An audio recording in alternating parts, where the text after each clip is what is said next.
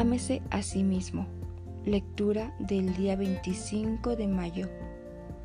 Ama a tu prójimo como a ti mismo. Gálatas, capítulo 5, versículo 14. La gente lo ve de la manera en que usted se ve a sí mismo. Si se ve como fuerte, talentoso y valioso, del mismo modo las otras personas lo verán.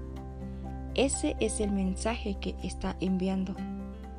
No obstante, si se ve a sí mismo como inferior, sin talento y sin valor, esa es la manera en que otros lo verán.